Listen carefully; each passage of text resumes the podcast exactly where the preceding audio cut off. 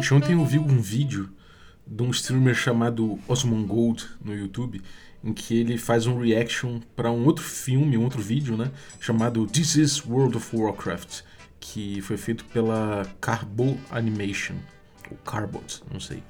Enfim, é uma animação meio de cardboard, né, naquele tipo South Park assim. Só que bem, bem ágil, bem meio mal feito até assim, mas entrega muito, muito legal a animação. E ali ele retrata um pouco o que aconteceu com World of Warcraft. Ele mostra ali o início de tudo, com as crianças ali fazendo fila para entrar na loja e comprar o CD do WoW Vanilla, né? É, e chega em casa, coloca aquele CD empolgado, instala as coisas e vai lá, começa a jogar em Stormwind com arminhas ridículas, um martelinho, um cajado. E, e aí mostra ele conhecendo uma, uma, um grupo, né? Começar a, começando a socializar com as pessoas, enfrentando as primeiras dungeons, a, a felicidade deles quando eles pegam os primeiros loots. E, e mostra eles ali se engajando, né? Se conhecendo, eventualmente eles precisando de gente para acionar o charter da guilda que eles resolveram formar. E, pô, foi muito legal. Quem não passou por isso, né? Quem jogou WoW aí na, naquela época certamente passou por isso, né? A guilda era uma coisa importante, era uma coisa interessante do jogo. É, essas, esses laços eles aconteciam muito. Era, era, o jogo era dependente até desses laços, por assim dizer, né? Então era muito normal você ver isso acontecendo. Ah, aí mostra o videozinho, mostra a guilda crescendo, os primeiros wipes, a, a força de vontade para o grupo se organizar, para o grupo se superar, ele já conhecendo melhor o jogo, né? a cooperação, o espírito de equipe. Aí mostra eles conquistando as coisas deles e mostra também as reações das pessoas no chat geral quando eles viam o cara ali importando um equipamento épico nas ruas, sabe? O pessoal no chat falando: "Oh meu, meu Deus, olha só, a tua armadura, você conseguiu", tal. Isso era uma coisa muito legal, né? Quando você conseguia um item realmente difícil que pouca gente tinha acesso, 1% do servidor, um pouco mais, às vezes um pouco menos, às vezes. Quando as pessoas se deparavam com você, elas te pararam, te paravam para trocar ideia, para perguntar como é que você conseguiu aquilo. Você tinha uma, uma noção real e presente do renome que você conseguia por conta daquele feito. Isso era gostoso demais. É, ver aí o, o, vídeo mostra ali a chegada do Burning Crusade, né, que intensificou o PVP, todo mundo, todo mundo indo para o portal, né? Eu comecei a jogar mesmo no, no, no Burning Crusade, né? Comecei a, a me envolver mais com o WoW nessa época. E foi realmente muito gostoso. Você via as guildas, inclusive, engajadas em PVP de uma maneira muito pronunciada, guilda contra guilda, rivalidade surgindo. É, pô, foi uma época muito gostosa de jogar. E aí veio o Lich King, Cataclisma, Pandaria, as expansões vieram se, se empilhando, né? Ele mostra isso no videozinho. E, aí começam a aparecer as montarias à venda. É, de repente, os itens mais maneiros do jogo deixaram de ser os itens que você conquistava com o teu suor e começaram a ser é, os itens pagos, né? os itens que você ia na loja pegar. Não necessariamente os itens das redes. O melhor conteúdo, de forma geral, ia para a loja. As pessoas foram sumindo aos poucos do WoW, né? as pessoas foram perdendo um pouco o significado de jogar. Algumas envelheceram tudo mais, mas parece não renovar muito o público do WoW. E, bom, a gente viu, a gente viu as guildas perdendo cada vez mais o sentido de existirem, as interações ficando cada vez mais mecânicas, cada vez também mais sem sentido. É, eventualmente, você tinha que correr, é, recorrer né, à automação de times, que foi uma coisa que apareceu, looking for, looking for group, essas coisas. Eles colocam ali no, na animação o teu bonequinho ali no meio da cidade, cidade bem vazia. De repente vem uma mão mecânica ali que pega ele pela cabeça e leva ele até uma esteira com os bonecos aleatórios ali que iam sumir também depois da dungeon feita, né? Você jogava ali com um grupo armado em cima da hora que você não conhecia, não, não, não, falava muito a respeito. Teve até uma época que se bania quem, quem, quem do time, a galera quicava quem tentava conversar. E, bom, Ninguém mais fazia social, não tinha mais esse aspecto forte do jogo, não era mais tão intenso. Você conseguia jogar o jogo inteiro sem trocar ideia com ninguém. E aí surgiu o WoW Classic, né? Então a animação mostra ali o, o velho grupo se unindo novamente para jogar o WoW Classic, velhos amigos. E de repente você podia comprar o seu avanço nas dungeons e mais conteúdo pago, tirando o sentido daquilo ali tudo. E aí aparece a tela ali daquele 6 seconds until exit. Exit now, clique. E o cara sai para sempre do WoW. Eu não lembro exatamente quando eu dei o meu é, exit now para sempre do WoW, mas tem muito, muito tempo que eu não jogo, anos e anos. Mas eu tive uma experiência bem legal com o WoW e que, de fato, foi, foi se perdendo aos poucos, né? foi perdendo sentido, exatamente como eles mostraram no vídeo. Como é que será isso com D&D? Oi, quer café? Café? Café com o quê? Café com Dungeon!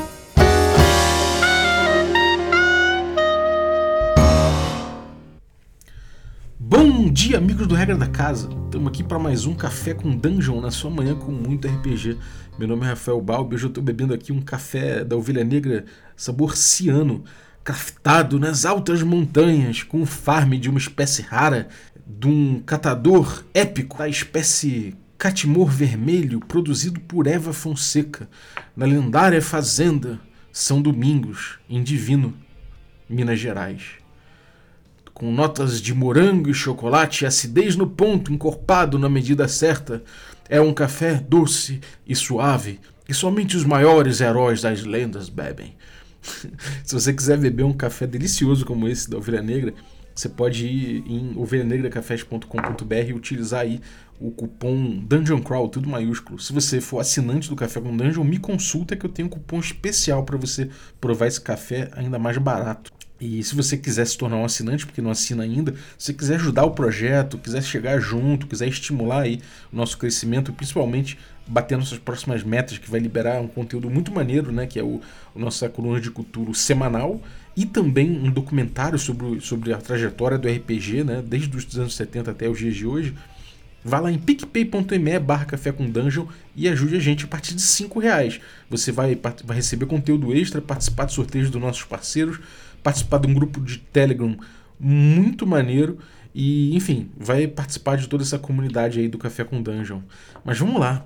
Estou fazendo um paralelo aqui de WoW com D&D quinta edição nesse episódio, né? O meu objetivo é esse, e falar um pouco da experiência D&D quinta edição, de como ela vem de como ela vem sendo trabalhada pela empresa, né, pela Wizards, como a Blizzard tratou o WoW e como houve esse esvaziamento do WoW e como isso de certa forma acontece também com D&D quinta edição para quem é engajado com RPG. Eu não estou falando nesse caso do cara que é casual. O cara que é casual, de certa forma, ele, ele, ele tá naquele universo, ele experimenta aquilo de forma casual e ele não emerge tanto na experiência, né? ele não precisa que o jogo traga tanto. Mas ainda assim, o ouro, o dinheiro né, para as indústrias e, e para as companhias ela tá no público casual. Então elas querem agradar primeiramente essa galera que engaja pouco com o jogo. E às vezes no afã de engajar essa galera que engaja pouco com o jogo, eles não têm o suficiente de volta, que é o pessoal que faz aquele jogo ser o que ele é. Né? Isso aconteceu bastante com o WoW. Eu vou tentar falar um pouco mais claro aqui né, sobre isso. E para ilustrar um pouco essa ideia, eu vou começar a contar um pouco a minha história com o WoW. Eu comecei a jogar WoW na época do Burning Crusade, né? É, é, era final de. Era bem no início do Burning Crusade, na verdade, final do Vanilla. E eu engajei mesmo durante o Burning Crusade ali. E comecei a jogar no Gurubashi, a, a chamada de um amigo meu que jogava Ars Mágica comigo, um grande amigo meu do Rio, o Marquinhos, né? Que jogava com Kun, um, um, hunter, um Hunter. Hunter Orc, inclusive. E a gente jogava de, de Horda, né? Claro. Sempre joguei de Horda. E, enfim, a gente a gente tinha uma guildazinha, guilda qualquer assim, que eu entrei, ele já estava nessa guilda, ele me chamou. A gente entrou nessa guilda que eu acho que era OBR, alguma coisa assim, não sei o que BR. No Gurubashi, que era o servidor que tinha muito brasileiro na época, ainda que fosse um servidor gringo. E aí, na guilda lá, eu ia jogando, ia conhecendo umas pessoas e tal. Tinha essa coisa que exatamente como apareceu nesse vídeo, que eu vou deixar linkado na descrição do episódio, né? Esse videozinho aí, This is World of Warcraft e foi assim que eu conheci as pessoas ali, que eram algumas amigas já do Marcos, né? E a gente começou a cooperar, a trabalhar junto e tal. E eu sentia muito, eu gostava muito de ter gente que já era um pouco mais experiente junto comigo, que dividia as coisas, que falava, pô, um dia a gente quer fazer tal coisa. Isso ia me, me alimentando dentro do WoW. É, uma coisa que acontecia é que a gente não via exatamente a guilda pensando dessa forma. A gente estava nessa guilda e metade. Houve um racha em determinado momento, com discussões e tudo mais. Eu, eu não estava a par exatamente do que estava rolando, porque eu estava no início ainda, né? E houve uma discussão a respeito de rush, rushes e ajudas. O que é rush, né? O pessoal fala de rushar. Se você não está familiarizado, rushar é quando você ajuda o cara a completar as missões, quando você ajuda o cara a fazer o que ele precisa para evoluir logo dentro do jogo e chegar no teu nível junto para você poder jogar junto com o cara. Né? E tinha muita coisa de ajuda também, de você poder dar um pouco de dinheiro pro cara, pro cara comprar equipamento melhor, pro cara comprar isso, comprar aquilo, e não precisar ficar farmando, né? Não precisar ficar buscando é, repetidas missões, repetidas, de repetidos loots, né? repetidos, é, é repetidas recompensas para chegar onde precisa chegar no jogo. É, para evoluir dentro do jogo, né? E tinha gente na guilda que falava que isso tinha que acontecer, que isso era o mais legal que podia acontecer dentro de uma guilda, que era para isso que existia a guilda, e tinha gente que não tinha essa visão, que a guilda para essas pessoas era somente ali um jeito de encontrar mais gente, de ter gente junto ali, era uma coisa mais de, de ter o seu círculo né, de amizades ali, uma coisa mais, mais, mais panelada assim. E tinha muita panela em guilda mesmo. E a guilda muitas vezes é isso, somente uma panela. E não realmente uma comunidade com objetivos maiores e tudo mais. E tinha uma galera ali dentro, que era o Churiça e o Bizarro, e o próprio Kun, né, o Marcos, que não via dessa forma. Eles queriam ver a guilda como uma coisa que. uma comunidade mesmo. Então eles resolveram sair e me chamaram para integrar uma guilda nova. E aí eu saí com eles, a gente foi catar gente para para construir essa guilda nova. Tinha um outro amigo meu, Raposo, que já jogava também, que é o Loctoref. Aí a gente juntou dois outros caras, os irmãos, que eram o, Ma o Malok, o Malok e o Turron. E tinha o Grave Diggers também, o Rabugento. Tinha um outro, uns caras ali que a gente juntou para poder fazer essa guilda. E ainda teve dois gringos que assinaram o roster você tinha que 10 pessoas assinar, assinarem, né? É, numa, numa capital do jogo, o, esse, esse charter da guilda, a guilda era criada, e você tinha essas 10 pessoas ali num chat próprio, enfim, era basicamente isso a guilda, um chat próprio. Né? É, isso foi interessante, a gente começou ali e a gente começou a querer pensar essa guilda, como é que ela vai funcionar? Ah, a gente se ajuda aqui. Beleza, mas eu fui, eu, eu, fui percebendo que isso somente às vezes não ia ser o suficiente, porque provavelmente foi assim que surgiram outras guildas que simplesmente viraram panelas, né? Você ajuda quem é da tua panela, quem não é, você não ajuda. E você não tem nem vontade, e é muito natural isso. Né? Então, pensando que isso seria um caminho natural de acontecer também com essa guilda, até que tivesse outro grupo que falasse: é, mas vocês não ajudam a gente, a gente quer, quer autoajuda, quer, quer é, ajuda mútua, não sei o quê, e a gente está saindo. Para evitar esse ciclo, eu resolvi sentar com, com os caras ali para a gente pensar um modelo de guilda. E acabou que a gente conseguiu fazer uma guilda, a guilda é, pô, foi de vento em popa. Eu não queria na época entrar em guilda, porque eu sei que eu ia mergulhar muito de cabeça nesse assunto. Mas acabou que, pô, eu entrei na guilda e os caras, o, o GM e o outro cara lá, que eram o, o, o, o Chuiça e o Bizarro, que eram os principais nomes ali, saíram, tiveram que parar de jogar por algum motivo durante um tempo, meses a fio, e acabou que eu me vi como o cara daquela guilda ali que podia resolver alguma coisa, né? Então resolvi trabalhar aquilo ali em termos de ideia, como é que eu vou criar, é, fazer, fazer esse ambiente de cooperação e tudo mais, né? É...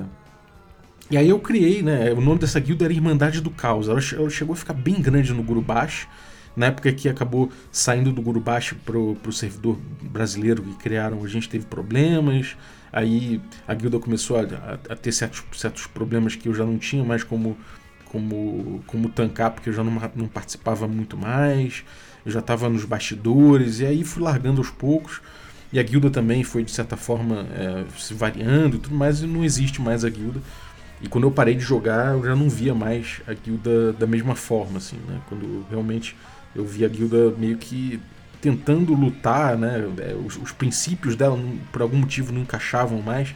Mas basicamente o que começava o estatuto da guilda que eu criei, eu criei uma, uma, uma regra, nesse caso era a carregação de regra mesmo, para estar na guilda você tinha que seguir essas regras. É que a Irmandade do Caos era formada sobre os princípios de mútua ajuda, disponibilidade e confraternização. O principal objetivo era reforçar a amizade entre as pessoas que possam se ajudar mutuamente no servidor propiciando uma maior diversão, melhor aproveitamento do jogo e consequente incremento dos personagens para que eles possam ajudar os mais iniciantes conforme uh, atinjam altos níveis. Então a ideia era justamente que isso acontecesse de forma marcada. O estatuto tinha várias, várias, várias regras e tudo mais, mas o principal ali é que a gente sincotizava, né? Todos os participantes da guilda eles juntavam seu dinheiro ou alguém se prontificava para sempre poder dar uma montaria para um personagem novo que entrasse na guilda e que tivesse nível baixo. Por quê? Porque no WoW existe essa coisa, quando chegava no nível 40, acho que era isso, você, que era já uma caminhada complicada, você ganhava uma montaria. Essa montaria fazia você andar muito mais rápido pelo mundo. E isso permitia que você crescesse mais rápido também, porque afinal de contas você chegava mais rápido nos seus objetivos, você farmava mais rápido, você fazia mais rápido. Só que era caro comprar a montaria. Era, era isso? Era 40, acho que 40 era o preço, não lembro mais. Muito tempo, isso tem mais de 15 anos.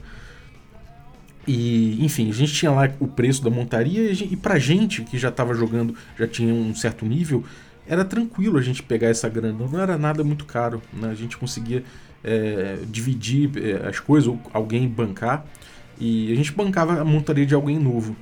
E também a gente se comprometia a ajudar, a passar um tempo falando, galera, estou aqui disponível para quem quiser ajuda.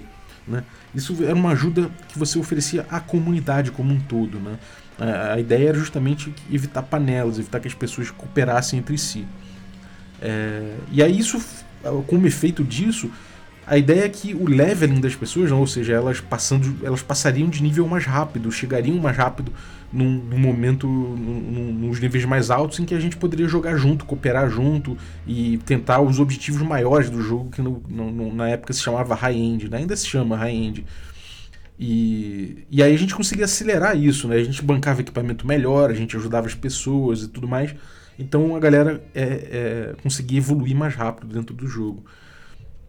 E a, a contribuição com a guilda evoluía conforme você passava, passava de nível. Isso estava tudo refletido na, nas regras, né? A gente tinha até um, um, personagem que era um personagem secundário meu chamado Almeida, que parecia o Bozo, Undead, que ele ficava andando em Undercity e ele recebia inclusive contribuições, né? A gente tinha contribuições que todo membro tinha que dar mensalmente, dava para o Almeida, o Almeida guardava no seu banco. E, bom, não só, não só de item, né, mas também de gold. E essa grana a gente usava para ajudar as outras pessoas, tudo com muita clareza, tudo declarado, né, para ficar transparente. Tinha até uma cerimônia quando a gente ia dar a montaria para um personagem novo, tinha uma cerimônia, a gente lia um script, o cara falava, eu ah, me comprometo a ajudar, não sei o que, blá blá. E isso era muito legal, isso criava uma coesão social na guilda muito grande e de fato acontecia, apesar de ter muito problema, né? A gente tinha esse idealismo muito forte.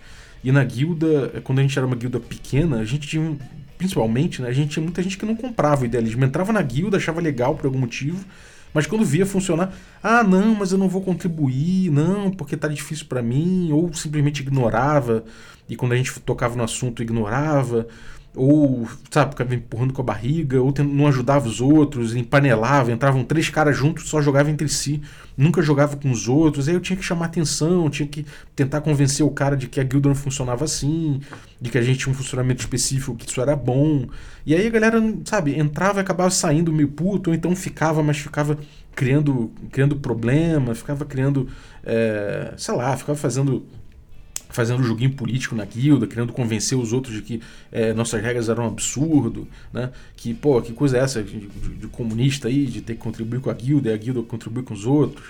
É, cada um que cortar seu equipamento. Eu falava, cara, a guilda não funciona dessa forma. Se você quiser fazer a sua guilda, você faz. Isso acontecia muito, muito, muito, né? Muita gente é, entrava na guilda e saía por conta disso. Muita gente entrava em guildas procurando justamente um ambiente de ajuda e de poder tirar alguma coisa disso. Isso começou a ser possível quando a gente começou a ficar grande. Naturalmente, com o tempo, a guilda foi crescendo, foi crescendo. A gente ainda não conseguia um desempenho muito grande no WoW, né? A gente não tinha, não tinha presença marcante no high-end. Quando você começa a enfrentar as maiores raids e, e as maiores dungeons e pegar os melhores loots, então, uh, mas a gente já tinha, já estava grande, já tinha bastante coisa acontecendo. Então, várias pessoas entravam e se beneficiavam disso. Pegava o cavalo, pegava a montaria que a gente que dava para ele, uh, era ajudado. Na hora de contribuir também, não ajudava muito. A gente acabava tendo que expulsar um ou outro, chamar atenção. Alguns vingavam, outros não, natural. Mas a gente viu que quando a gente começou a ser grande, começou a ser mais desejável entrar na guilda. E muita gente acabou sendo seduzida pelas ideias, e vi, principalmente porque via que funcionava. Alguma coisa tinha naquela guilda que estava dando muito certo. E o jogo comportava essa ideia de guilda. Né? É, tinha até uma, aquela, aquele diagrama clássico né, de, de redes, quem, quem estuda TI deve manjar muito desse, desse, desse, desse diagrama, né, que são as redes centralizadas, em que você tem um ponto central e todos as, as os outros computadores se ligam a esse computador. Você tem as redes é, descentralizadas, em que você tem alguns computadores principais e outros periféricos que se ligam a eles, e você tem as redes distribuídas, que são redes que não tem um computador, não tem computadores centrais e nenhum computador central, então todos os computadores se conectam é, abertamente. Isso era muito a ideia que a gente tinha, que a guilda fosse uma comunidade distribuída, né? não tivesse polos. A gente no máximo tinha oficiais da guilda que ajudavam né, é, essa manutenção dessa infraestrutura. Então a ideia era muito isso e a gente tentava fazer com que o funcionamento da guilda exprimisse isso. E então, em três anos, a gente acabou, ao longo de três anos, dos três primeiros anos, a gente teve uma progressão muito grande. A gente acabou chegando no high-end, né? ou seja, no, no, no jogo do, no, onde o jogo meio que começa no WoW, quando você começa a ter os desafios mais proeminentes, a performance começa a ser importante e tudo mais. E aí a gente começou a, a, a, ter problemas em relação a essa alta performance. Né? Alta performance é um jogo que muitas vezes precisa né, que você tenha que, que, os nossos princípios não sejam não fossem exatamente aplicados daquela forma. Então, por exemplo, a gente tem ali a ideia de que pô, a gente vai a gente vai é, a gente tem ali a, a, a ajuda mútua, né? Às vezes um cara tá começando ali na, na, naquela rede, a gente já tá num, numa rede num momento mais avançado, o cara quer entrar e a gente fala, cara, não tem como você ir agora porque você, a gente tá num momento de progressão muito importante. E às vezes o cara não entendia por que a gente não estava levando ele ali, né?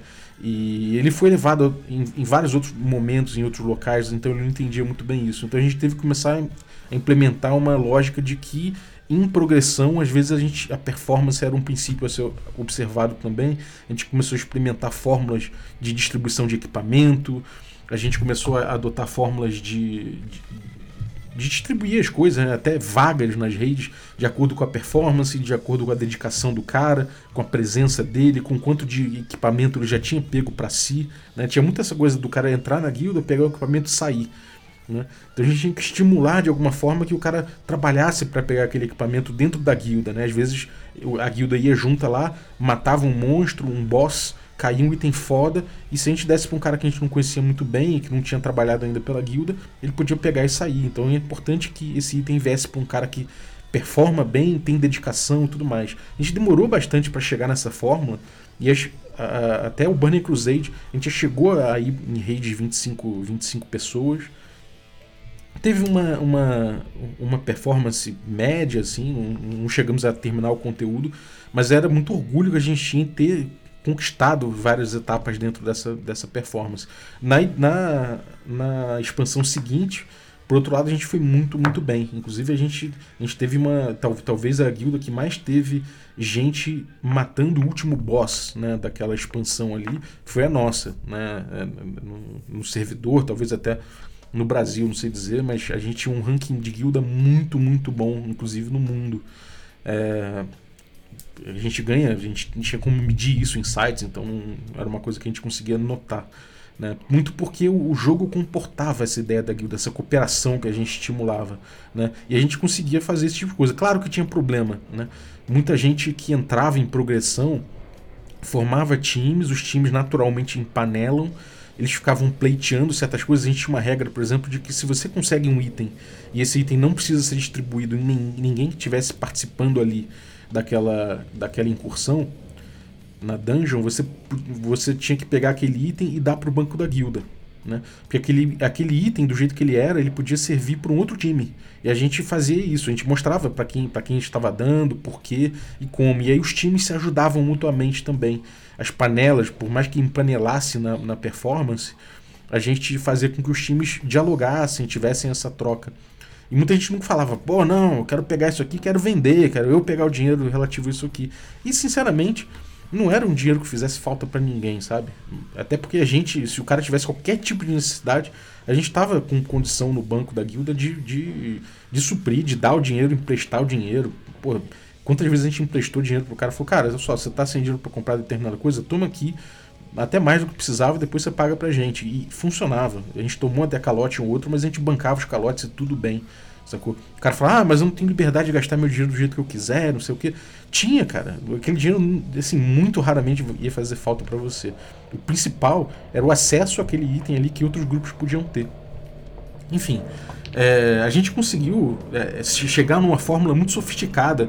É, outras guildas copiaram a gente, a gente fazia, a gente chama, é, chamavam a gente para trocar ideia, para a gente explicar como é que a gente tinha feito.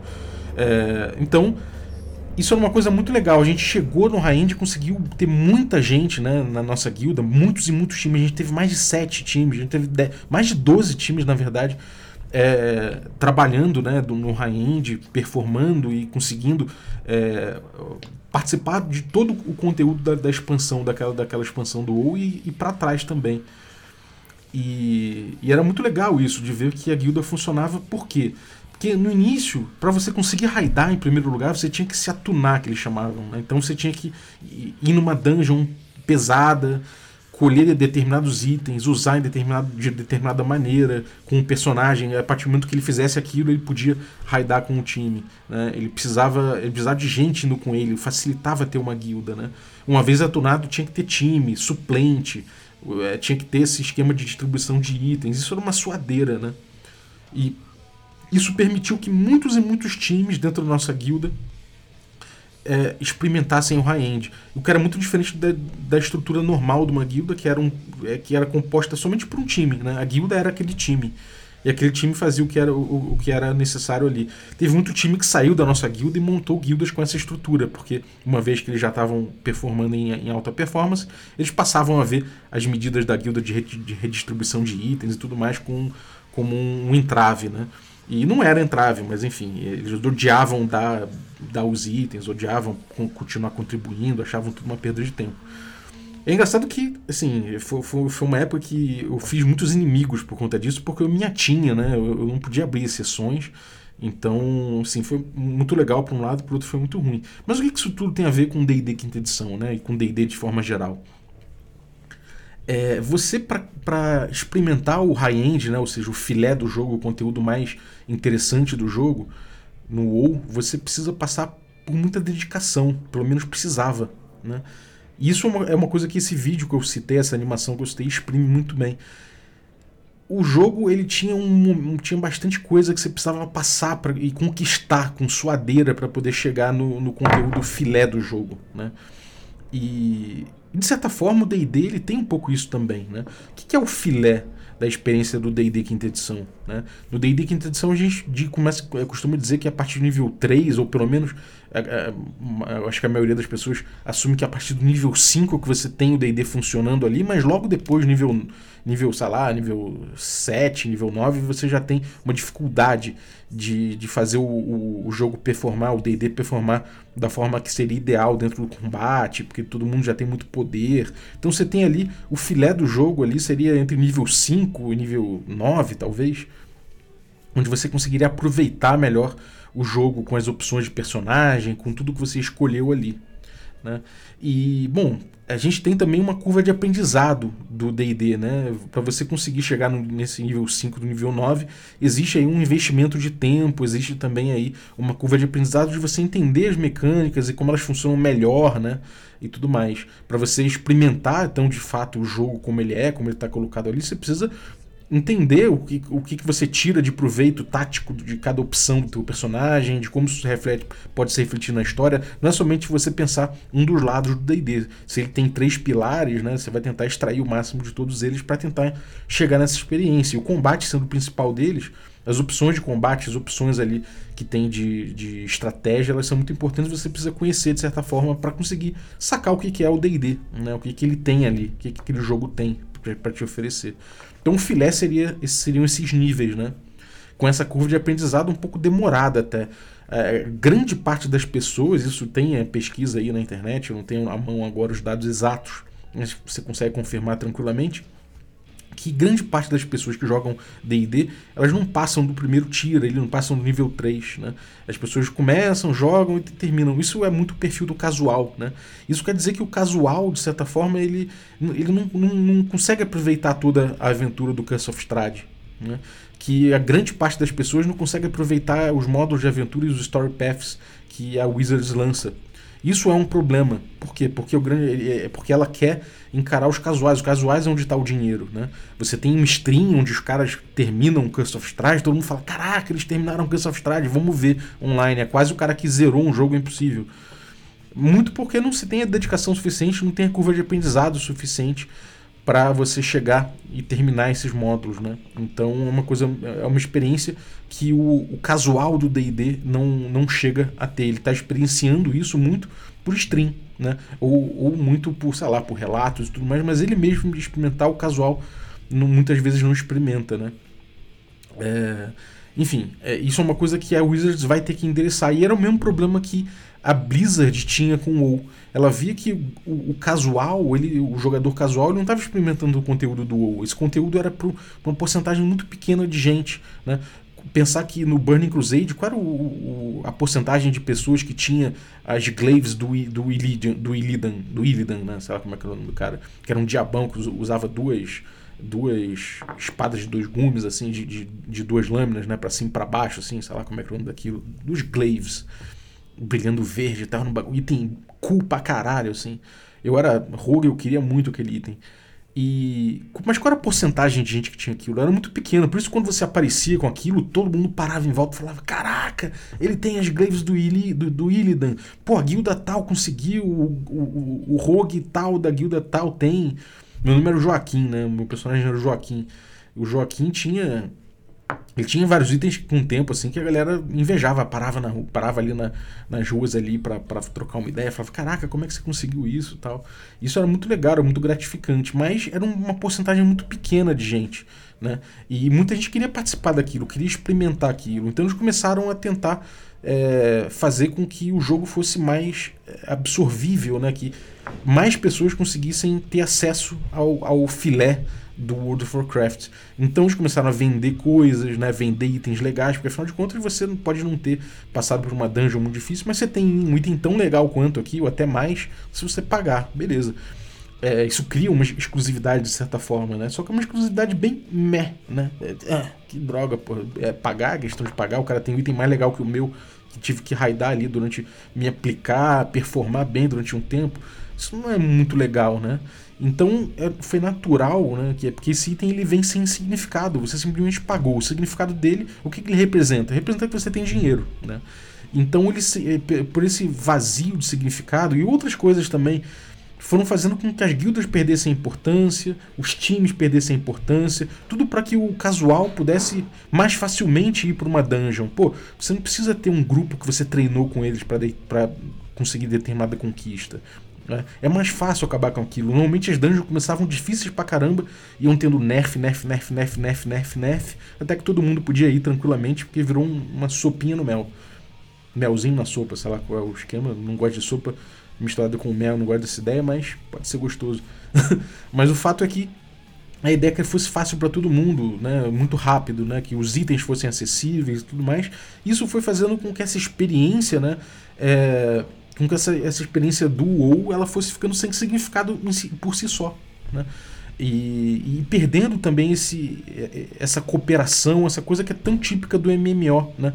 As, as estruturas deixaram de ser distribuídas entre os jogadores para ser para serem indexadas, né? Você tinha ali essa, essa mecânica do looking for group, que o teu personagem era selecionado, tirado do contexto dele, colocado no contexto da dungeon com gente desconhecida para raidar, ou para fazer a run ou raidar de uma forma automática, né? Você tirou o significado daquela conquista.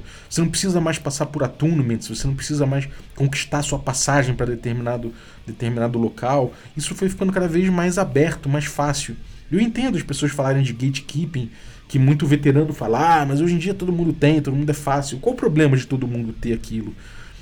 O problema é que o jeito com que eles fizeram aquilo permite que as pessoas é, alcancem muita coisa. Tem, é, é, eles até, até exemplificam no, no, na animação que eu, que eu linkei, né?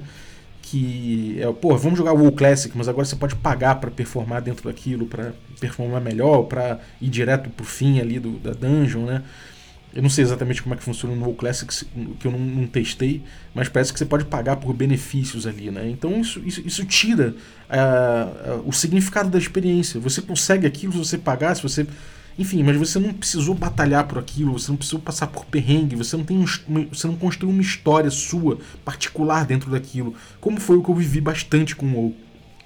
Não só em relação à guilda, mas em relação à própria performance do meu personagem, a evolução das coisas, a minha percepção sobre o jogo e a minha fruição do high-end. Né? E, bom, é, como é que a gente reverte isso? Né? Como é que no DD isso pode ser revertido? Como é que se pode trabalhar isso? Né? É, como é que a gente pode aumentar a porcentagem de jogadores que chega no, no final ali do high-end do D&D, né? Ao passo que antigamente você chegar no nível alto, nível 9, nível 10 no D&D podia ser uma experiência de anos e anos a fio, a ideia é que isso seja encurtado de alguma forma, né? Que as pessoas têm de repente menos tempo, a vida está mais corrida, está tá menos calma, né, por assim dizer, as coisas acontecem muito rápido. Então talvez essa experiência tenha que ser enxuta né? Como é que você reverte essa curva de aprendizado tão alta também? Como é que você achata um pouco a experiência? É, começa em nível alto já? Como é que você faz isso? Bom, tem muita gente que fala, cara, eu só começo a jogar DD no nível 5. Já, todo mundo faz ficha nível 5 e vambora. Isso pode funcionar de certa forma, né? Não necessariamente num Adventure Path, né? De repente você pode tratar até o, o, Adventure Path de forma episódica, né? Falar, ah, vamos jogar o último capítulo aqui do determinado Adventure Path. A gente já começa em determinado ponto, vocês experimentam aquilo lá, beleza. Pode ser? Pode ser, muita gente faz.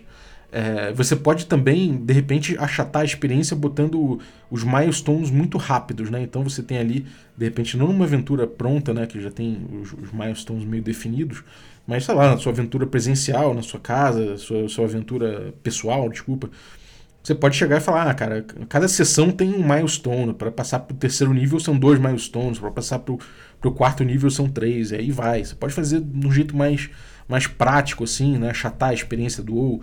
É, ou de repente tentar encurtar, bom, encurtar os tiers aí já é, tira tipo nível 1 nível 3, nível 4 nível, é, sei lá, nível, nível 9, sei lá. Não sei qual exatamente quais são os tiros agora, mas você pode tentar encurtar essas coisas de repente, mas aí envolve um pouco de game design, não sei. Como é que você resolve isso? Né? Como é que será que a, a, a Wizards of the Coast vai tratar o D&D para resolver isso? Que é um problema. Ela precisa urgentemente fazer com que os casuais experimentem o D&D de alguma forma é, o conteúdo que se tem em high-end, por assim dizer, né? E aí, como é que você faz isso, né? Como é que é, como é que você pode buscar essas coisas sem, por outro lado, sem perder as coisas que você pode perder se você for direto pro filé? Tem uma, uma, um episódio dos Simpsons muito engraçado que o Homer Simpson tá num show, não sei se é do Yes, sei lá. E aí ele tá lá no meio da plateia e ele grita assim: Ei, pula logo pro refrão! Do tipo, cara, ele só quer ele ouvir o refrão da música, o resto que se foda, sabe? E, e pô, no WoW acontece um pouco isso, né? Quando você as medidas que a Blizzard tomou é como se você tivesse uma música que só tem refrão. Isso cansa, ela, esse refrão não é construído, ele não tem significado, né? Ele não tem contraste suficiente, ele é só refrão. É uma música que só tem refrão, pode até grudar na sua cabeça durante um tempo, mas logo passa. Então as pessoas começaram a sair daquela experiência. Eu acho que. E, e tem uma, uma questão aí muito atrelada a como dar significado para cada tier, né? Para cada momento de evolução do seu personagem dentro do jogo, né? São os poderes de fato que fazem você ter. É, que, que, marcam aquele tier, é isso? Então cada tier do DD representa um, um, um, um, pack de poderes que, que, que tem determinada escala dentro do jogo, é isso? São os poderes que vão pautar os tiers, é isso? A gente precisa encurtar isso, precisa distribuir mais esses poderes, cada level tem que ter um poder a mais, o que, que é que vai pautar para você, né? É, de forma geral, a gente percebe muito isso através da evolução tática no D&D quinta edição. Né? É o combate, ele é, um, ele é encarado como esporte, né? Como eu falei num episódio recente agora da D&D Cyclopedia, o combate como esporte é esse combate desejável em que você vai, vai buscar ali um equilíbrio para você tentar resolver aquilo taticamente, né? É um, um, certo desafio, não necessariamente um equilíbrio, mas um desafio específico que você consiga mensurar para desafiar o grupo. O grupo não necessariamente vai perder, vai morrer ali, mas vai ter algo em jogo, vai, vai poder testar a sua performance isso tem muito a ver com as opções que se faz na construção do personagem, né? Então, é, é, o jeito do jogador se expressar no D&D passa muito por isso. Por essa evolução tática, essa experiência tática que os poderes trazem. Então, acho que esse é um bom ponto de partida para a gente analisar. Afinal de contas, dos três pilares do D&D, esse é obviamente é o que mais se sobressai, né? Não só por ter mais mecânicas, mas porque o jogo, os personagens são feitos dessa forma e tudo mais. Por que a gente pode, de repente, trabalhar isso tudo? Eu fiquei pensando isso, matutando, fazendo um exercício aqui de, de completa loucura aqui da minha parte, que inclusive eu acho que nunca vai acontecer, mas que é um exercício, né? Eu acho que, como todo exercício, serve pra gente refletir a respeito do nosso jogo atual, né? Do jeito que ele é mesmo, é, a partir disso. Então eu acabei desenhando aqui um jogo de DD com três níveis só. Né? Cada nível representando um tier, de forma geral, abstratamente. Enfim, primeiro tier seria esse aventureiro mais bunda mole, né? Seria o aventureiro mais frágil, não necessariamente o cara que morre, mas o cara que perde mais fácil, o cara que não consegue de repente seus, seus objetivos, né? Ele é, a morte é indesejável de forma geral no D&D, né? Se, se perder o personagem é uma coisa que em termos de game design pro D&D que se, se, se presta a contar uma história de uma saga ou uma coisa assim, é, a morte não encaixa muito bem, mas você perder as coisas, você perder o que tem em jogo nos combates e, na, e, nas missões, eu acho importante nesse nível. Você ainda é bunda mole. Isso é uma coisa muito marcante para você. Você tem que se superar, você tem que sair desse, de, desse, desse nível onde está todo mundo, né? O que separa os, os garotos dos homens, né? Eu nem, eu nem gosto muito dessa expressão, mas é, é mais ou menos essa ideia, né? E, e esse é um momento muito importante talvez, de, de, você entender quem é seu personagem. Eu acho que isso em todo jogo, né? O primeiro, os primeiros momentos ali de você se entender como personagem. Quem é teu personagem? Como é que ele exprime quem você é? Isso é uma coisa muito cara pro D&D, muito importante para ele. Então, eu botaria aqui nesse level 1 do D&D, você é, é o momento de você ganhar seus poderes, de você construir o seu personagem, de você entender quais são suas skills, suas habilidades, suas profissões. Na minha cabeça, isso seria um momento perfeito para você jogar o seu background. Em vez de simplesmente escolher ele na ficha ali, no, no, no, livro do jogador, escolher seu background, lendo as opções que ele te dá, ou imaginar alguma coisa parecida, de você jogar isso, de você conquistar isso. Então, nesse momento, eu acho que eu utilizaria o XP por Gold mesmo, que é uma opção. Por Gold não, desculpa. Utilizaria o, o, o farming e o XP, né? O XP, como tem o DD mesmo, é, para você é, conseguir determinadas coisas. Você é um, é um, momento de farming, né? Como tem no WoW. Momento de você é, fazer um buscar missõezinhas, é, fazer uma missão pro mago, ou buscar uma coisa sua, é, resolver um problema da vila, e aí você vai ganhando XP com isso, né? Você vai resolvendo coisas, você vai pegando pequenas missões ali e vai, constru vai se construindo como personagem nesse momento. E aí, dentro desse level 1, né, que seria o momento ali onde você, você começaria a escolher quem você é, você gastaria esse XP pontualmente na compra de poderes específicos, de opções de personagens, de skills, de profissões. Você começaria zero mesmo, né? Nessa ideia de zero to hero do D&D, você começaria zero. E você, ali naquele ponto, você ia gastando o XP que você ganhasse com esse farming, né? Com essas pequenas missões e tudo mais em poderes, né? Então você ia construindo seus poderes conforme você ia jogando. Você ia percebendo quem é seu background. Se você gastou um skill aqui, gastou um skill ali, de repente isso atrelado ao jeito que você está jogando. Isso é construindo o seu personagem. Então esse primeiro level é um level de, de, de, criação de personagem mesmo, né? Você joga o seu background. E, e aí é, você chegaria no nível 2, que seria o, o segundo tier mais ou menos, seria o nível 2 é, respondendo uma pergunta, que a pergunta a ser respondida no nível 1 seria quem é você? Você terminaria esse, esse primeiro nível respondendo essa pergunta.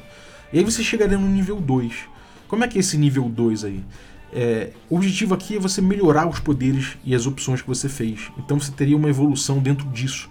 É, não é mais o momento do seu personagem aprender muita coisa nova, mas é o problema, é, é o momento dele começar a sintonizar com os outros personagens. É o momento dele começar a utilizar taticamente essas opções que ele fez no início. Todas elas têm que funcionar, mas você vai ter opções dentro disso, principalmente é, opções para teamwork, sabe? Você vai tomar determinadas opções de, no teu personagem porque ela casa bem com a do outro cara, que vocês conseguem combar uma coisa, que vocês conseguem é, uma, uma, complementa bem a outra. Um cara é mais de inteligência, então você é mais de, de sei lá, de stealth, o outro cara é mais. Você consegue desenhar melhor os poderes e ter umas opções assim nesse momento. Né? Você começa a se entender como grupo né? em relação aos outros. Então você começa a ter. É, é, você começa a melhorar seus poderes. E aí seria uma evolução mais parecida dentro de cada. de cada. de cada opção que você fez anteriormente. Seria uma evolução mais parecida com o que você tem no DD de forma geral. Só que mais curtinho, né? Dentro ali do próprio, do próprio nível 2. É, nesse ponto, você vai melhorando de acordo com o que você já tem. Então, se você é um cara que escolheu, de repente, seu, seu, seus skills são relativos à, à, pirataria, quando você faz mais dessa, dessa pirataria, você vai melhorando naquilo. Né? Então, é um momento em que você simplesmente evolui a partir do que você já construiu lá atrás. E isso já tem um significado, né? Você já tá.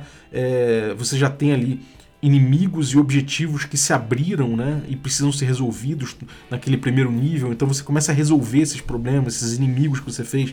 Você de repente pegou uma, uma joia numa torre de um nobre, esse nobre virou um inimigo seu, você precisa resolver essa situação. É, vários objetivos específicos se abriram dentro disso e eles precisam ser resolvidos. Então o avanço dentro desse tier seria o milestone. Cada milestone que você pega, você evolui alguns poderes que você utilizou para resolver esse milestone. Né? E o milestone é o segundo, é, é um outro método XP que a gente tem no D&D quinta edição. Então, conforme você cumpre determinado milestone, sei lá, uns 3, 5 milestones, você vai melhorando as coisas que você trabalhou ali dentro. Né? E aí isso levaria você ao nível 3. Né? E você chegaria ao nível 3 respondendo o que você conquistou. Né? O que, que você fez, o que, que você realizou nesse, nesse segundo tier, né? E aí você chegaria num, num terceiro tier em que você chega no pináculo das suas capacidades, né?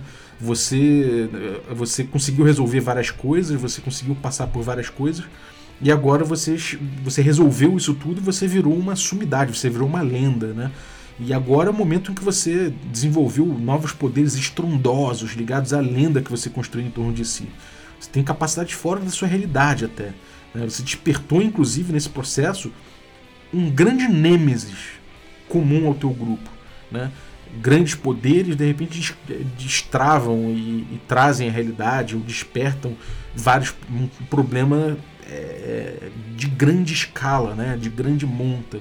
Então isso seria a tônica do terceiro nível, né? Você vai cuidar dos seus aliados independentes que você desenvolveu ao longo dos outros tiers, né? principalmente do, do, do, do primeiro e do segundo ali, do, do, segundo, né? onde você resolve suas questões, provavelmente gerando dependentes e gente que se atrelou a você. E, e aí você encara a responsabilidade dos seus poderes. Né? E, e aí você ruma a esse grande conflito. Pode ser um Nêmesis, pode ser uma situação extrema, mas tudo uma escala muito grande, né? Realmente uma escala lendária. E aí provavelmente atrelando isso um dilema, alguma coisa assim, enfim, um grande evento que vai envelopar toda essa experiência, né, de forma geral. E aí eu acho que isso seria o jogo do D&D. Isso seria a expressão do D&D com os, os tiers achatados, né, com os níveis achatados ali dentro disso, uma, tipos diferentes de evolução, né, uma evolução mais horizontal no primeiro tier, né, no primeiro nível, no segundo nível ali uma evolução mais vertical e no terceiro nível é, a, a evolução já não, não faz mais sentido, é mais você administrar politicamente os seus poderes e as consequências deles, né?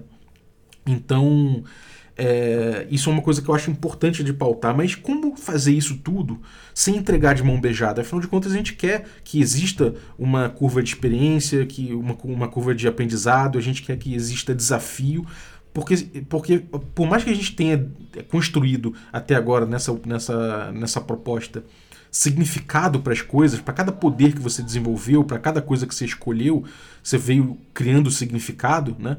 É, é importante que haja desafio para isso, que não seja somente você escolher, né? Você tem que passar por alguma coisa, que é uma coisa que no WoW se perdeu muito, né? Se, pô, se eu tô andando com um item que qualquer um consegue, ninguém mais para na rua e fala, caralho, você conseguiu tal item, né? Isso passa, na verdade, ficar ainda mais raro, porque é alta, alta, alta performance que realmente vai gerar uma coisa de muita notoriedade. E no WoW, por mais que não seja um MMO, o D&D quinta edição, existe o gosto de você conseguir uma coisa custosa, de você passar pelo, pelo comer o pão que o diabo amassou para conseguir um negócio, isso te dá um gosto, um gosto especial, mesmo que seja para falar, cara, a gente jogou e tal aventura, foi duro pra caralho, mas a gente conseguiu derrotar o, o, o Strade, sabe, esse tipo de coisa. É legal você poder trabalhar isso, né? É, ainda mais no mundo de internet, você troca ideias, você passa relatos na internet e tudo mais, eu acho que é interessante que isso aconteça com um certo desafio. O desafio também dá significado, ainda mais num jogo tipo DD, né? Que você tem esse combate como esporte muito pronunciado. Então eu fiquei pensando o que, seria o desafio né, de, cada, de cada tier de forma mais clara.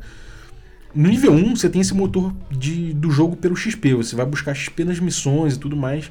E na teoria eu não botaria você podendo morrer nesse tier. Você não morre, né? Isso é uma coisa que você tem que passar, né? Você vai passar por isso. É como você consegue é, evoluir, né? Então, eu tiraria a possibilidade de morte, né? Talvez você poder ser derrotado é uma coisa importante.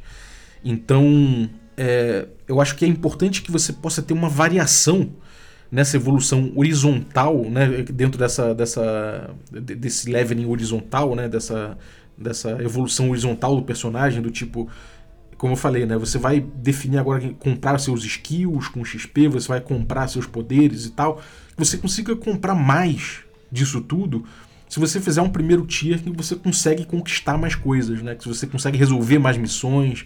Então, e, que, e que você não é derrotado nas coisas. Então isso já dá o tom do desafio.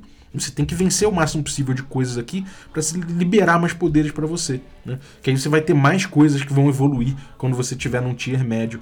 Tudo bem, você vai ter alguns, sabe? Mas de forma geral você pode ter mais se você conseguir conquistar mais coisas aqui.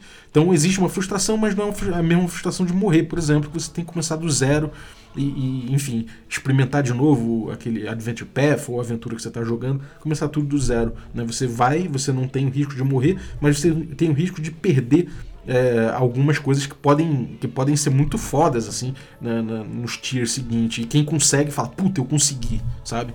E aí, você não sabe, você, você não tira essa exclusividade da conquista, sabe? É uma coisa que eu acho importante. Aí, de repente, no nível 2, você já pode morrer. Só que no nível 2 de jogo, você pode morrer de repente nos desafios principais, que são esses milestones, né? E aí são desafios plurais, não necessariamente de combate, mas o combate é para informar. Então, o combate como esporte é, é, ele tem, ele, tem uma coisa, uma função importante no jogo, né? Nesse momento você vai desenvolver o teamwork e tudo mais. Então esses milestones eles vão levar muito pro combate. E esse combate ele tem alguma coisa em jogo, não necessariamente a, a tua vida, mas você pode morrer, né? Não necessariamente é, é mais como no primeiro tier que você tem alguma coisa em jogo, mas você não pode morrer. Agora você pode morrer também e você tem alguma coisa em jogo nesses, nesses combates, né? Porque o combate é como esporte. É, você chegando no nível 3, né, conquistando esses milestones, aí você a lenda que você construiu vai depender dessas milestones que você conseguiu resolver no nível 2. Então no nível 3, você você pode a qualquer momento morrer, inclusive, né? É, o combate aqui é encarado como guerra, ou seja, é uma, é uma coisa perigosa que pode levar à morte a qualquer momento, né? Não é mais o combate como esporte, é uma coisa crucial, um momento que realmente. Porque você tem muito poder, cara. Então é a partir disso que a gente que eu tô pensando. Você tem muito poder, você pode obliterar a realidade de forma geral, sabe? Então, você consegue parar o tempo, você consegue fazer um, um desejo, você já tem, sei lá, os personagens já são muito, muito, muito poderosos.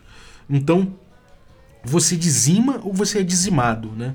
O seu Nêmesis é um momento extremo, né? E, e, ele é quem mais tem a capacidade de rivalizar você de igual para igual, um pouco mais pesado, né? A única coisa que pode rivalizar em poder é o teu é, esse Nêmesis que apareceu, essa força que você despertou, essa situação limite que você trouxe, né? Mas se você demole também, um pequeno te mata, né? De repente você é, no, no, no, percurso aí você tomou opções ruins e traiu o povo que dependia de você, dependia de você, nada impede alguém tentar te envenenar. E como a gente está tratando aqui o combate como, como guerra, é importante que você tenha no sistema alguma coisa refletida com isso, né? Pô, é, é legal você ser uma lenda e você morreu porque alguém te envenenou ali porque você traiu o povo de não sei o que, sabe? Então isso é uma coisa importante, mas não sei também se de repente morrer é a melhor coisa, né? Eu sei que é importante que haja esse. Talvez não seja importante você morrer por, por coisas assim, posso estar falando merda, porque é importante que haja também esse confronto com o Nemesis, né? Eu acho que isso é o que vai dar assim, significado a esse terceiro tier. É... E aí o que acontece, né? É... Você, você, as fragilidades dos seus protegidos passam a ser o perigo, então, né? não somente você, mas o combate como guerra é pesado e se exprime quando aquele povo sofreu por sua causa, quando de repente um aliado seu perdeu algo muito importante, ou morreu, ou sofreu, está sendo torturado por sua causa, né? porque você não usou seus poderes bem. Então o combate como guerra vai influenciar é neles, né? nos seus aliados, nos seus protegidos, no mundo à sua volta, e você vai sentir essa responsabilidade. Né? O seu Nemesis está ali e está desafiando nesse sentido. E aí tudo isso, né, é, é, é, eu acho interessante. Podem perguntar, pô, mas e se eu quiser começar logo no pináculo, né? Começar logo, logo no nível 3 de jogo? Cara, não faz sentido. Né? Você não vai ter as respostas, né? Porque a resposta que você responde no nível 3, quando você chega, é como termina a sua saga. Então, você passa aqui pelo momento em que você responde quem é você, depois o que você conquistou e como termina a sua saga com as coisas totalmente umas engatilhadas às outras. E se você não passa pelos momentos iniciais, você não, não tem muito sentido você, você ir direto pro terceiro. E isso torna as coisas desejáveis e claramente desejáveis porque está expresso no jogo. É diferente do WoW, em que eu hoje em dia valorizo aquele farming, aquele momento todo aqui, aquela dificuldade que era farmar e a dificuldade que era conseguir uma montaria e tudo aquilo lá, porque eu vi que aquilo ali de certa forma estimulava essa descentralização das relações no WoW, é, a guilda comunitária, a comunidade, a amizade entre as pessoas. Isso era uma coisa essencial da experiência do WoW, mas talvez as pessoas não tenham percebido isso, principalmente a própria Blizzard, e tenha se perdido. Né? Eu lembro que até as pessoas da minha guilda muitas vezes não percebiam isso. Quem percebia dava muito valor à guilda. Né? Então a gente teve muitos mestres, muitos GMs aí da guilda. Né? Então foi o Shurissa, foi o Valdir, foi o Ivla, o, o Evilized, né? o Ivliza do Ozawa, o Elf Rose, o Dufor, o Renan. Gente que, pô, que eu conheci muito bem, que comprou a ideia da guilda e que fez isso rolar, né? Então, teve muita gente legal que passou pela guilda, Megork, Venenestra, Vulto Nantuk, Pardal, a Wicca, o Debet, muita gente legal que eu conheci ali e que justamente foram, foi conhecer essas pessoas e trocar ideia com elas e vivenciar momentos com elas que deu sentido aquilo.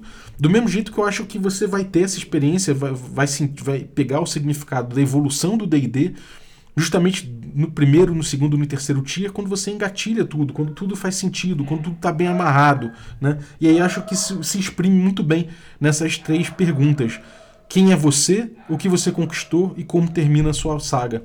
E aí eu acho que a gente consegue entender onde está a força, um, um, pouco da força do D&D que atual, né, que, é que, que tá nessa experiência completa do D&D do nível 1 até o nível máximo, né? Tá justamente nessa, nessa saga. E a gente consegue de repente trabalhar essa saga se a gente der significado às coisas, né? Então a gente acaba com essa história de que, cara, é melhor começar no nível 5, porque de qualquer forma, você vai começar no nível 5 e, pô, beleza, se você pegar e comparar com o nível 1, você está começando do ovo da mesma forma, né, de forma geral. Mas comparado com o, o esse esquema que eu estou propondo aqui, você vai perder toda essa construção que dá todo o sentido do mundo. E isso aqui não precisa ser uma coisa que vai acontecer ao longo de tanto tempo, né? Como são três níveis, você consegue pautar isso de uma forma mais objetiva e clara.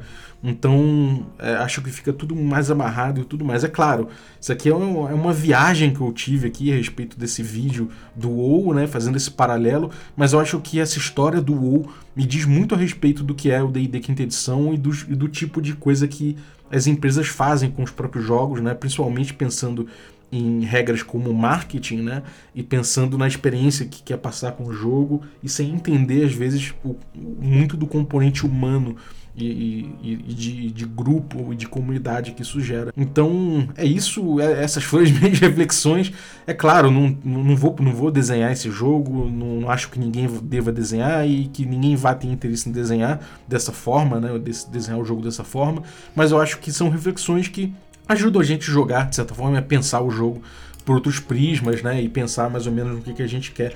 É, queria saber da tua opinião, cara. O, o, que, que você acha disso? Eu vou botar nas redes sociais aqui, principalmente Twitter, Instagram, vou botar coisas a respeito disso, né, desse, desse episódio, e vou, vou, vou, vou, achar muito legal se você der sua opinião a respeito, e na próxima Daily Encyclopedia eu, eu, eu, faço uma lida aí do feedback que vocês derem. Se quiser pode mandar um e-mail para regra da casa@gmail.com, pode mandar no Twitter, pode mandar no Instagram se flopar nunca existiu.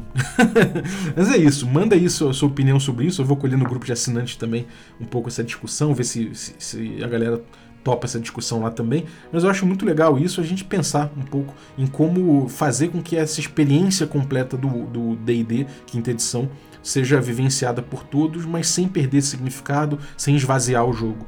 Então. Então é isso, valeu você que ficou ouvindo aí a gente até agora. Essa foi mais uma D&D Sacropídia. Obrigado também os nossos assinantes, a galera que torna possível essa aventura. Então obrigado aos nossos assinantes Café Expresso. Então quero agradecer aí Jogo Becker, muito obrigado pelo teu apoio, cara. Quero agradecer também os nossos assinantes Café com Creme, dentre eles aí vou agradecer o Raoni Godinho, muito obrigado Raoni pelo teu apoio. E agradecer aqui o Adriel Lucas, o Bruno Cobb, Caio Messias, Denis Lima, Diego Sestito, Erasmo Barros, Francioli Araújo, Germano Assis, Gilvan Gouveia, Jean Paz, o Craven, o Pedro Cocola, o Rafa Mingo, Rafa Cruz, Rafa Garotti, Ricardo Mate, Rodrigo de Lima Gonzalez e o Tito, o Thiago Lima Barbosa. Galera, muito obrigado aí, um abraço e até a próxima.